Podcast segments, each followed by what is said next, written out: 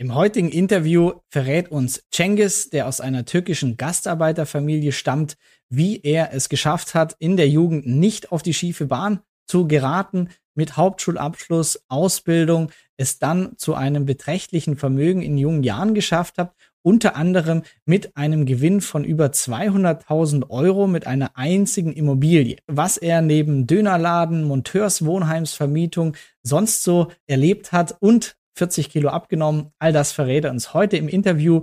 Viel Spaß.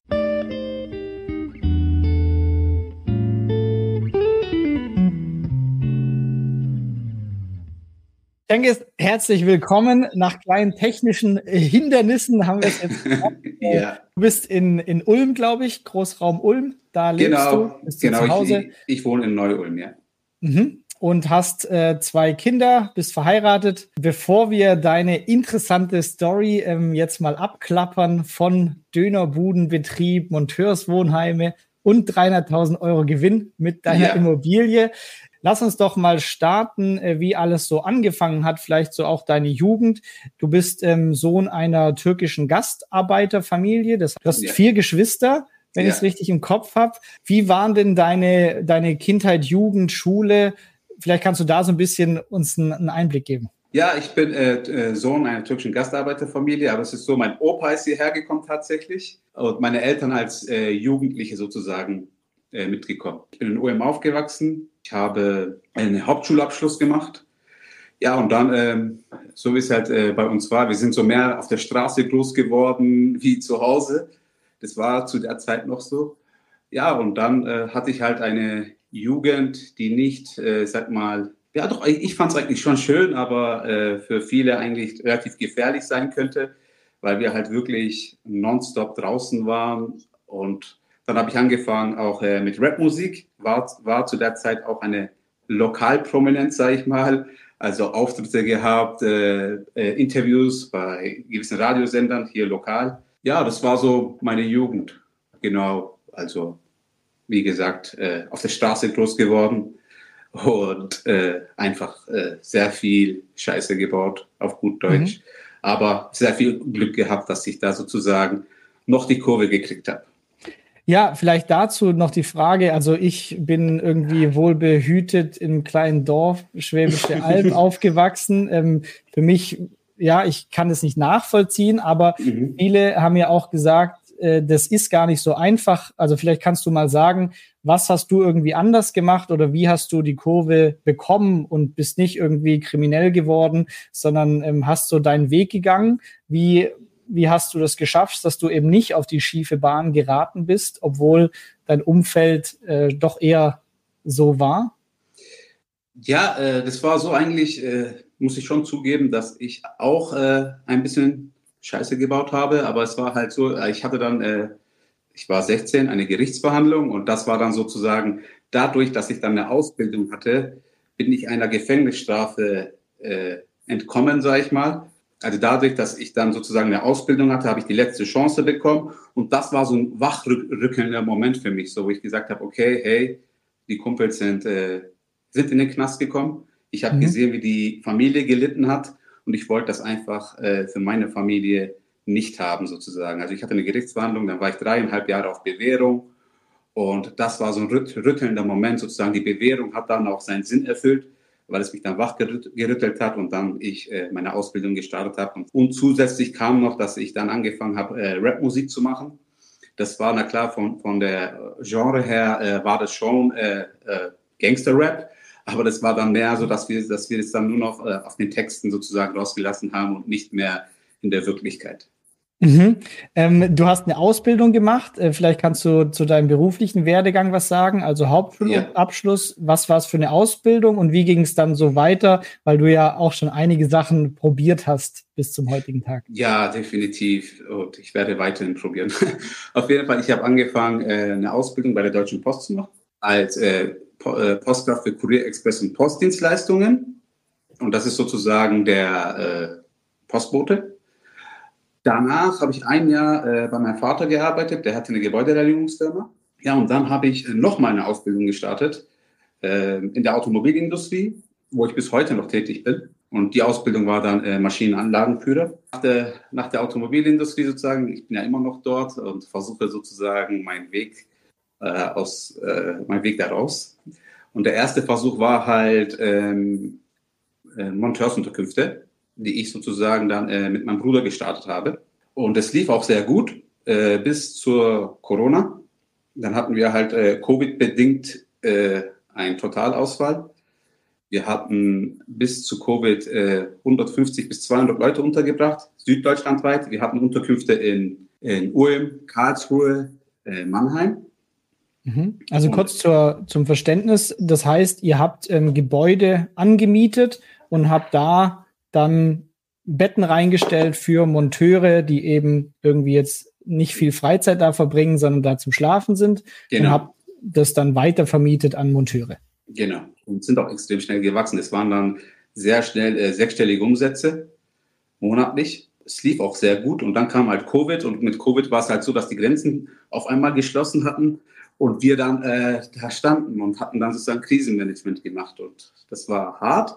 Und in dieser Zeit, also während dieser Zeit, äh, hatten wir einen Mieter in einem Gebäude, wo wir auch angemietet hatten, der einen Dönerladen betrieben hatte. Und dieser Mieter konnte seine Miete nicht mehr zahlen.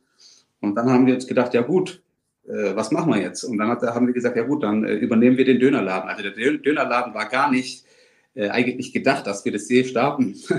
Und wir sind sozusagen da reingerutscht und haben dann sozusagen in dieser Zeit, während wir Monteurheime betrieben haben, zeitgleich noch den Dönerladen gemacht. Verstanden. Und ähm, wenn du sagst wir, also wer hat es dann operativ wirklich sich drum gekümmert? Hast das du alles gemacht? Ja, auch neben deinem Vollzeitjob her noch? Ja, das war hauptsächlich ich. Also mein Bruder hat mich ja damals auch ins Boot geholt, weil er äh, nicht mehr nachgekommen ist. Und dann und ich auch noch den Weg sozusagen gesucht hatte, weil ich im Angestelltenverhältnis einfach nicht mehr sein wollte.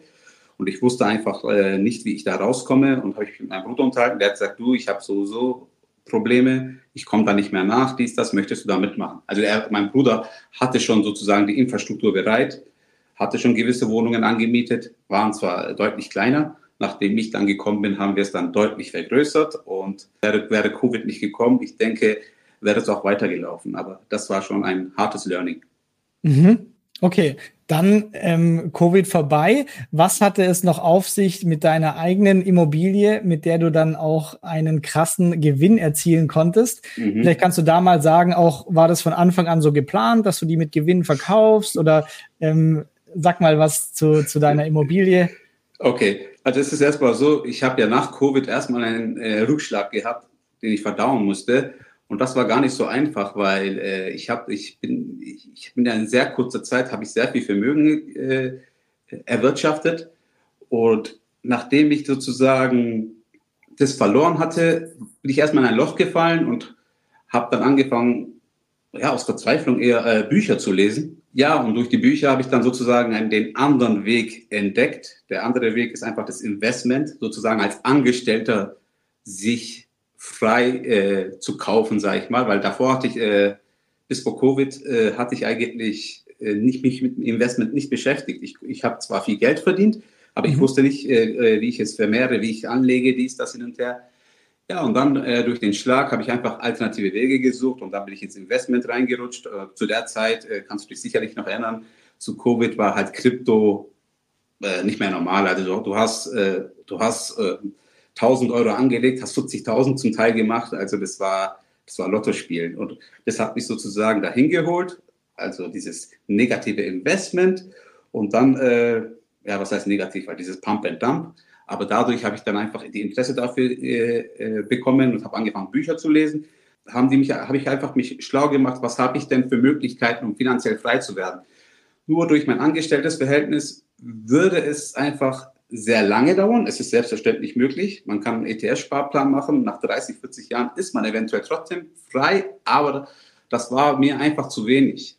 Oder beziehungsweise ich hatte schon ein gewisses Alter. Ich wollte einfach früher schon äh, in Rente sozusagen.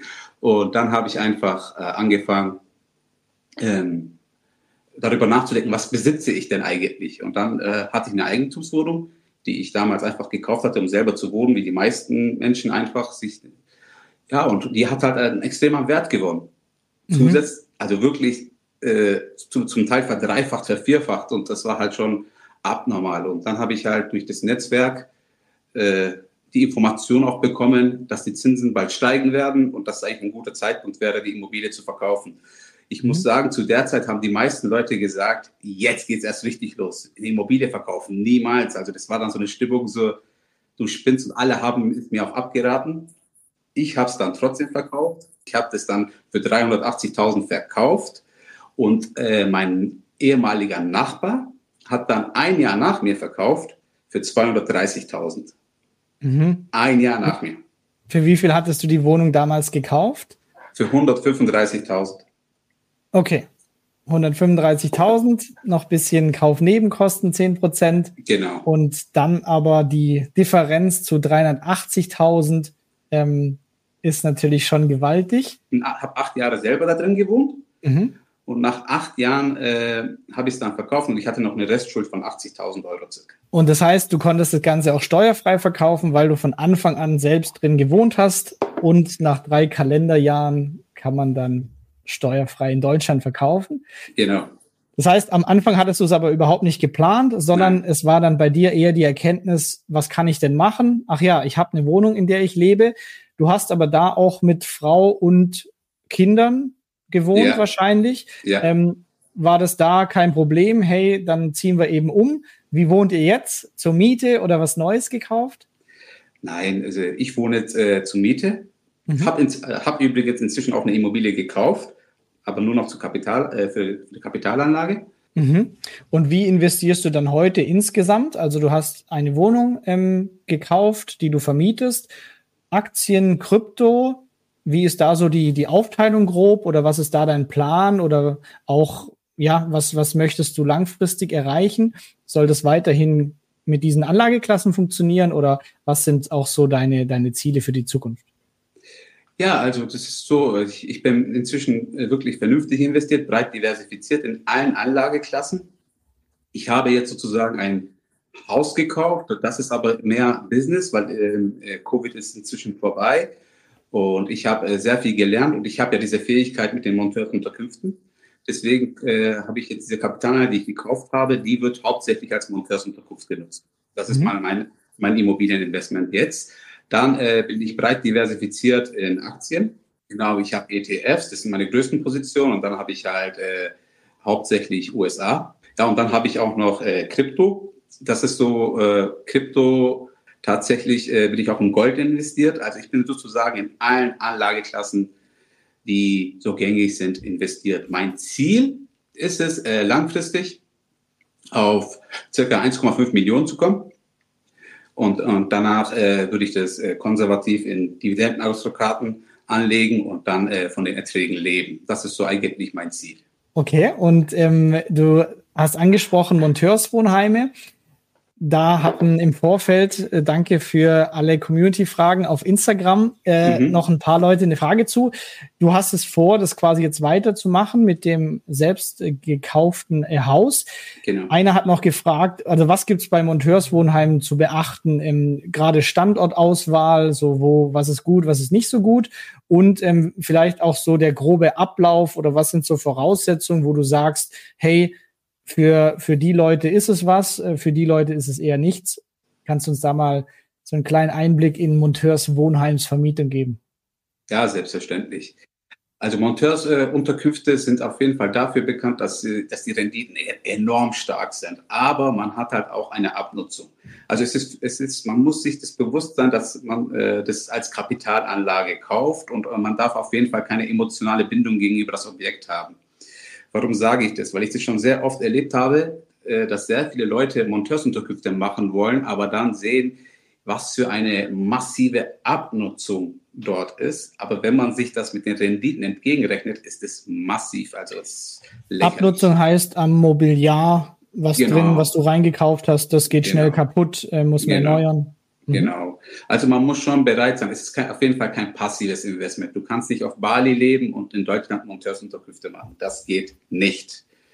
Du musst auf jeden Fall präsent sein. Das heißt zum Beispiel auch für die äh, Übergaben solltest du selber präsent sein. Es gibt gewisse Probleme, die ein Handwerker selber nicht reg regeln kann. Also da musst du einfach präsent sein. Also es ist auf jeden Fall etwas, wo du da sein musst. Also es, und meine Empfehlung ist aus meiner eigenen Erfahrung, es sollte nicht zu weit weg sein von deinem Wohnort. Ich hatte äh, Unterkünfte in Mannheim und ich kann dir mal ein Beispiel erzählen. Also äh, das war wirklich lustig. Ich habe einen Anruf bekommen am Sonntag, äh, dass die Elektrik kaputt ist. Ja, also die haben kein Licht, das funktioniert nicht. Ich habe mir dabei, ja, ja gut, da muss ich halt hingehen. Da habe ich einen Elektrikerfreund, sind wir zusammen nach, vom Ulm nach Mannheim gefahren, sind 260 Kilometer am Sonntag. da sind wir angekommen, es war die Glühbirne defekt. ja, also die Monteure, dadurch, dass halt auch eine sprachliche Barriere da ist, ja, und, dieses, und da habe ich halt einfach gelernt, hey, dieses äh, Problem wäre gar kein Problem gewesen, wenn es äh, um die Ecke gewesen wäre. Dann wäre ich halt kurz hingefahren, ah, Glühbirne-Defekt, kein Problem. Aber dadurch, dass die Entfernung so weit weg war, äh, hat das, hat das, hat das wirklich enorme, äh, enorme Auf, äh, mhm. Aus, also wirklich, es ist wirklich, wie soll ich es beschreiben? Also, es macht sehr viel Aufwand. Deswegen würde ich einfach empfehlen, wenn, wenn du mich fragst, auf jeden Fall äh, Wohnordner. Zusätzlich würde ich darauf achten, dass die Unterkunft auf jeden Fall ein Einfamilien, ein, ein, so ein alleinstehendes Haus ist. Genau. Und ähm, ich würde darauf achten, dass es nicht zu zentral ist. Was meine ich damit? Weil äh, wenn, wenn, wenn es zu zentral ist, ich hatte so ein Objekt in, auch in Mannheim-Ludwigshafen, in der Nähe von BASF, da äh, die, die Monteure feiern, machen Party, dies, das sind halt laut. Das ist völlig verständlich. Ich meine, die arbeiten äh, sechs Tage die Woche und am Sonntag, da, da hauen die halt auf die Kacke und das ist voll, voll, voll normal. Also ich kann das voll nachvollziehen. Ich mache denen keinen Vorwurf. Nur das ist halt für die Nachbarschaft extrem unangenehm. Aber wenn du sozusagen leicht außerhalb alleinstehendes Haus hast, dann, dann ist es eigentlich relativ easy zu handeln. Dann könnt ihr auch mal feiern und das stört niemand. Okay. Das heißt, das ist dein Plan. Du bist weiter, machst du Vollzeit den Angestelltenjob, aber nebenher betreust du dann dein Monteurswohnheim. Eine berechtigte Frage, die auch immer kam, und hast zwei Kids äh, verheiratet woher nimmst du so deine Power, äh, auch was Zeitmanagement oder Motivation angeht? Viele sind mit zwei Kids schon gestresst und wollen nichts Sonstiges wissen. Du machst so viel noch nebenbei, das auch nicht klappt und nochmal neu anfangen. Was ist so dein Warum oder woher, woher ziehst du deine, deine Kraft? Ich sag mal, genau gerade, weil ich zwei Kinder habe, habe ich so viel Kraft. Also es wird oft äh, falsch verstanden, so dass Kinder, Kinder sind wirklich anstrengend. Das, äh, das leugne ich nicht, aber es ist irgendwie äh, paradox, weil äh, es sind zeitgleich anstrengend, aber zeitgleich erhöhen sie deine Kapazität. Du kannst einfach auf einmal mehr und du hast dein Warum äh, ist äh, nicht mehr nur für dich, sondern auch für die, auch für deine Kinder und das ist schon ein enormer Motivationsschub. Wie handle ich das mit der Zeit? Es ist so, ähm, ich muss sagen, ich habe eine sehr starke Frau, und meine Ehefrau unterstützt mich da halt voll und sie setzt halt voll auf mich. Und, und wir haben das halt dann so geregelt, dass wir sagen, hey, wenn ich zu Hause bin, habe ich minimalen Aufwand, aber dafür bin ich draußen. Die ganze Verantwortung liegt voll auf mir. Und dieses, äh, äh diese, die, die, das matcht halt extrem gut miteinander, weil dadurch habe ich sozusagen privat Zeit für die wichtigen Sachen mit den Kindern. Ich muss mich nicht um Haushalt kümmern oder um Wäsche etc., keine Ahnung, den Einkauf hin und her, bla bla bla. Das ist alles also dieses, was so sehr aufwendig ist, aber eigentlich zum Leben dazugehört. Das übernimmt sozusagen alles meine Frau. Und wenn ich dann, nachdem ich draußen fertig bin, nach Hause komme, habe ich effektive, qualitative, schöne Zeit mit den Kindern. Und äh, so, sozusagen, also es funktioniert eigentlich nur, weil meine Frau mir den Rücken frei hält. Ansonsten mhm. würde das höchstwahrscheinlich nicht funktionieren. Mhm. Und wie, wie seid ihr da? War das eine Diskussion oder war das, war ihr euch da schnell einig? Ähm, quasi das klassische Modell, ähm, mach du Geld verdienen, ich mach Familie und Kids? Oder war das ein bisschen, ah, weiß auch nicht, äh, wäre doch besser? Wie, wie lief diese, dieses Gespräch ab? Ja, wir kommen ja aus einem ähnlichen Kulturkreis. Äh, bei uns in der, äh, der türkischen Kultur ist, ist, ist dieses äh, klassische Familienmodell noch ein bisschen verankert. Dadurch war es äh, relativ easy, aber selbstverständlich sind wir inzwischen in Deutschland beide geboren und aufgewachsen. Meine Frau ist übrigens auch noch halb deutsch, also die Mutter ist deutsch. Ja, und äh, aber äh, wir sind da eigentlich relativ von Anfang an haben wir das auch so kommuniziert. Habe ich gesagt, du, ich bin ein äh, Typ, ich möchte viel erreichen, dies, das, und das wäre auch toll, wenn du mich dabei unterstützt. Aber mir ist auch definitiv klar, dass äh, wenn es familiär nicht funktioniert, dann bringt das alles andere gar nichts. Und es muss einfach, diese Balance muss einfach sein. Wenn wir zwei Personen sind, dann ist es doch besser, äh, dass wir diese Balance, dann können wir es äh, besser ausgleichen, sage ich mal. Weil wir, äh, oftmals ist das Problem, dass wenn zum Beispiel, na klar, äh, man kann die finanzielle Freiheit definitiv schneller erreichen, wenn zwei Leute Vollgas geben, äh, was äh, Finanzen angeht. Aber viele unterschätzen halt, wenn das Sozialleben deswegen stirbt, sage ich mal, dann bringt das alles nichts. Ich kann dazu auch was erzählen. Also es war ganz interessant. Ich war äh, auf einer Mastermind in Singapur und ähm, da war ein sehr wohlhabender Mann und er, am Anfang hat er halt seinen Lifestyle total äh, hochgelobt, war halt der Macher, sage ich mal. Alle hatten Respekt vor dem und da hat er angefangen, ein bisschen zu trinken, dies, das hin und her, hat einen schönen Kopf bekommen, sage ich mal. Ja, dann ist er zu mir gekommen, äh, total traurig, total, äh, gesagt, hey, was ist mit dir los? Meinte der, weißt du, eigentlich, in Wirklichkeit bist du reich. Habe ich ihn angeschaut, hey, du hast das, das 20-fache Vermögen von mir, also wenn nicht sogar mehr. So, wie, kann, wie kommst du drauf, dass, dass ich reich bin? Hat der gesagt, schau mal, ich bin geschieden, habe zwar sehr viel Geld, aber wenn ich nach Hause komme, wartet niemand auf mich. Und das war schon, äh, das war schon wirklich ein, ein heftig, es war schon heftig, weil ich mir einfach gedacht habe, der Typ hat das, was ich will, eigentlich. Na klar, ich wusste den Background davor nicht, mit äh, Scheidung, Kind und so weiter, dies, das. Und er meinte halt, das war der Preis dafür, dass er überhaupt so vermögend geworden ist, weil er halt keinen Wert auf Familie gelegt, gelegt hat, weil er halt diese, diesen Ausgleich nicht hatte. Und ich glaube einfach, äh, die, die Formel zum Glücklichsein ist einfach, dass, dass du innerhalb der Balance bist. Also sei es Gesundheit, sei es Geld, sei es soziales Familie. Und, und ich denke, ich und meine Frau, wir haben das beide verstanden und wir wissen halt, es, es, es geht nicht, wenn wir beide uns jetzt voll fokussieren auf Geld verdienen, dann äh, wird das halt äh, alles andere liegen bleiben und das wird uns irgendwas Genick brechen. Deswegen glaube ich, dass wir lieber langsam und vernünftig wachsen und so und, und auch während der Wachstumsphase dann auch sehr glücklich sind übrigens. Das muss man dazu auch noch sagen. Ja, also ich kenne dich jetzt ein bisschen näher und auf jeden Fall mit deinen Kids super happy, ihr unternehmt viel und machst wirklich einen sehr, sehr zufriedenen Eindruck auch, ähm, oder was auch so ein ja, Vorbild ist in, in, dem, in dem Punkt. Stichwort Gesundheit. Du hast äh, nebenbei auch noch 40 Kilo abgenommen. Wie, äh, was hat's damit auf sich? Und äh, ja, kannst du vielleicht mal zum Thema Gesundheit noch ein bisschen was sagen? Ja, also ich habe äh, ich es tatsächlich zweimal geschafft. Das ist erstaunlich. Bei mir ist immer das Problem, äh, das, das Gewicht zu halten. Ab da tue ich mir immer schwer. Also ich komme mir so vor, als ob ich mein ganzes Leben, mein ganzes Leben Diät mache. Also ich habe so diese Auf- und Abphasen Jojo. Ja, ja, aber Jojo auf, bei mir ist halt immer so auf Jahre bezogen. Mhm. also ich kann schon äh, etwas durchziehen, aber halt irgendwann äh, wird man wieder gemütlich und das ist auch völlig normal. Also wie, äh, es ist so, beim ersten Mal habe ich eigentlich, da war ich noch äh, 19 Jahre alt. Ich war in meiner Kindheit eigentlich immer dick. Und so mit 19, da will man halt mal auch mal eine Freundin haben, was völlig normal ist. Und wenn du halt übergewichtig bist, ist es halt schon schwieriger. Ja, und da war ein Mädchen, ähm, äh, sie war hübsch und sie fand mich auch toll.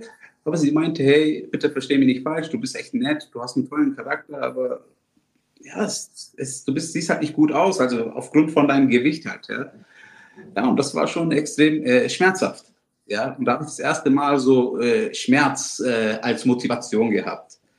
Und ich habe dann, ja, äh, ich habe dann auch grad, äh, zu der Zeit wirklich, äh, ich war in einer, wie soll ich sagen, in einer depressiven Phase zwar, aber ich wollte trotzdem, ich wollte raus. Also ich habe echt, es hat echt wehgetan. Und dieser Schmerz hat dazu halt geführt, dass ich dann gesagt habe, ich werde abnehmen. Ich werde Diät machen. Dann habe ich halt angefangen, also ich, äh, die Diät ist sicherlich nicht gesund, ich empfehle es auch keinem. Ich habe ich hab, ich hab mich nur von äh, Chicken Nuggets ernährt, einmal am Tag tatsächlich.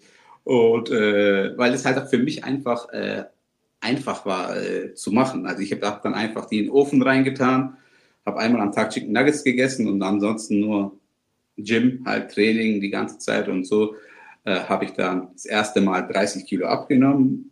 Ja, und dann, nachdem ich 30 Kilo abgenommen hatte, habe ich da auch die ersten Erfahrungen äh, mit Mädels machen können. Weil er dann, äh, also ich habe auch dann sozusagen die, die Vorzüge äh, des Abnehmens auch äh, äh, bekommen. Ja, und dadurch habe ich dann, ich denke, auch dadurch, dass ich dann viel Selbstvertrauen hatte, habe ich dann auch meine Frau irgendwann kennengelernt. Ja, und wie es dann halt so ist, nachdem man verheiratet ist und Kinder bekommt, lässt man sich halt ein bisschen gehen. Jeder Vater kann das nachvollziehen. Wenn die Frau schwanger wird, dann nimmt man automatisch mit zu. ja, da habe ich halt wieder zugenommen. Und ich hatte aber keinen Schmerz. Ich habe sehr oft versucht, wieder abzunehmen, die gleichen Techniken, aber ich habe es irgendwie nicht geschafft. Mir hat die Motivation gefehlt, weil ich einfach, ich habe keinen Schmerz mehr gehabt. Und ist, egal, was ich versucht habe, ich habe wirklich 50, 60 Mal Diäten versucht. Also es war ja über Jahre dann, wirklich so über acht, neun Jahre, wo ich dann einfach wieder dick war. Ja, und dann äh, ist wieder tatsächlich was passiert. Ich habe äh, beim Reifenwechseln, habe ich mir den Rücken verrenkt und ich war dann im Krankenhaus. Aber inzwischen hatte ich ein paar Bücher gelesen. Das ist ein Buch von hier hinten, Grenzenlos erfolgreich von Julian Hosp. Da beschreibt er die Technik der Emotionsveränderungstechnik. Und dann habe ich einfach überlegt, hey, wie hast du das erste Mal abgenommen? Habe ich überlegt. Das war eine sehr schmerzhafte Zeit. Jetzt hast du wieder Schmerz. Du bist im Krankenhaus. Und der Arzt sagt, hey, das liegt, das ist wegen deinem Gewicht. Okay, dann habe ich es, na klar, äh, durch, die, durch das, dass ich diese Technik kennengelernt habe, dass man sich selber in einer, in einer Trauersituation versetzt, um daraus zu lernen. Und da, darum geht es in dieser Technik. Also man verändert sich emotional sozusagen, um sein Ziel zu erreichen. Man manipuliert sich eigentlich selber. Und dann habe ich das halt ein bisschen dramatisiert in meinem Kopf. Ich habe dann angefangen, so, okay, wenn du jetzt äh, übergewichtig bist, wirst du höchstwahrscheinlich nicht mehr lange leben, irgendwann wirst du Herzprobleme kriegen, das, das, das, dann kannst du für deine Kinder nicht mehr da sein und das war eine, eine unglaubliche Motivation. Ich war dann 118 Kilo zu der Zeit, ja, und als ich dann das hatte, ich konnte nichts mehr essen. Also ich konnte nicht mehr. Immer wenn ich essen wollte, sind mir meine Kinder eingefallen und jeder Familienvater kann das bestätigen, die Kinder sind die größte Motivation. Also da kannst du auf einmal Berge versetzen und ja, und somit habe ich dann äh, mit einer bisschen anderen Technik. Ich habe dann angefangen, Supplements zu nehmen. Also ich habe dann äh, so einen Diät-Shake getrunken und habe einmal am Tag ganz normal gegessen, weil mir, mir war es ja auch wichtig, äh, mit meiner Familie am Tisch zu sitzen, zu essen. Ich habe dann sozusagen mein Frühstück mit Supplements gemacht und äh, Mittag, äh, nachdem ich vom Arbeiten kam, mit meiner Familie zusammen, egal was es gab, ein Teller habe ich davon gegessen und dann habe ich sozusagen am Abend nochmal ein Shake getrunken. Und das habe ich dann wirklich konsequent über eineinhalb Jahre durchgezogen. Okay, ja. spannend. Ja, also die, die Kraft durch Kinder genutzt. Und wenn du jetzt nochmal rückschaust auf dein jetzt schon sehr interessantes äh, Up and Down, leben, also viel erlebt, viel geklappt, viel nicht geklappt. Was würdest du heute, wenn du noch mal 18 wärst, ähm, anders machen oder wie würdest du heute noch mal mit 18 starten, mit dem Wissen, das du heute hättest? Gleichzeitig auch als Tipp für jemand, der jetzt hier 18 ist und vielleicht das Video schaut. Ich denke, wenn man 18 ist und äh, vorerst mal, äh, in der Regel hat man da erstmal kein Vermögen, Deswegen ist es wichtig, erstmal diese Basics zu lernen. Diese Basics, was meine ich damit? Mach dir einen ETS-Sparplan, fang erstmal an, mach Fehler in, äh, in der Zeit, wo du kein Geld hast. Das ist ganz wichtig, genau. Und äh, also sozusagen den ganz normalen Weg. Fang eine Ausbildung an, schau, ob das was für dich ist. Fühl dich erstmal eventuell, wenn du merkst, es ist nichts für dich, dann merkst du, okay, zieh deine Ausbildung trotzdem durch, geh durch diese Phasen. Also ich würde eigentlich theoretisch nichts anders machen, weil das, was ich ja gemacht habe, hat ja dazu geführt, zu dem, der ich heute bin. Und mit dem bin ich ja sehr zufrieden. Deswegen glaube ich, ich würde genau alles gleich machen. Und jedem 18-Jährigen würde ich empfehlen, einen ähnlichen Weg zu gehen. Geht mal den ganz normalen Weg, weil die Wachstumsphase kommt im Weg. Also man kann, man kann oft, äh, man kann, du kannst oft eine Abkürzung versuchen, aber meine Erfahrung ist halt, wenn du eine Abkürzung versuchst, wirst du auf die Schnauze fallen. Ich meine, Florian, du hast auch die Erfahrung gemacht. Du musstest auch erstmal ganz normal äh, im Angestelltenverhältnis sein, ganz normal arbeiten und, und dadurch bist du erst sozusagen, hast du die Erkenntnis bekommen, das ist nichts für mich, dies, das, hin und her. Und deswegen glaube ich, man sollte einfach mal den ganz normalen Weg gehen, wenn man 18 ist. Fang eine Ausbildung an, zieh deine Ausbildung durch und währenddessen aber fang an zu investieren. Und aber, na klar, vernünftig zu investieren. Und wenn du dann mal äh, äh, Krypto und so weiter machen willst, mach es, aber mach es in kleinen Stil. Wie gesagt, also ich empfehle immer, immer ein Portfolio, wo ich sage, okay, 80-20 äh, zum Beispiel, mach 20% Krypto, mach 80% Aktien. Also, wie gesagt, mach alles, aber mach alles im, im Rahmen. Und du wirst auch mhm. Fehler machen und dadurch wirst du wachsen. Ein schönes Abschlusswort. Zengist, äh, ja. vielen Dank für deine ehrlichen Einblicke. Und äh, ja, würde mich freuen auf ein Update in ein, zwei Jahren beim nächsten Meilenstein. Und auf ja, danke für deine Zeit. Ja, Dankeschön. Das war das Interview mit Cengiz. Kommentier doch gerne mal deine Eindrücke zu seiner Story, was du davon hältst. Danke, dass du bei dieser Podcast-Folge dabei warst. Du konntest was mitnehmen? Leite ihn gerne an deine Freunde weiter, die mit dir Vermögen aufbauen wollen. Geteilte Freude ist doppelte Freude. Alle wichtigen Links der Folge findest du in den Show Notes. Wenn du den Geldschnurrbart Podcast aktiv mitgestalten möchtest, verlinke @geldschnurrbart auf Instagram und stell uns deine Frage. Vielleicht ist sie dann schon bald Thema in einer neuen Folge. Ansonsten hilft uns jede Bewertung auf iTunes oder Spotify. Vielen Dank dafür. Auf das unser Vermögen und unsere Zufriedenheit weiter wachsen. Bis zum nächsten Mal, dein Geldschnurrbart-Team.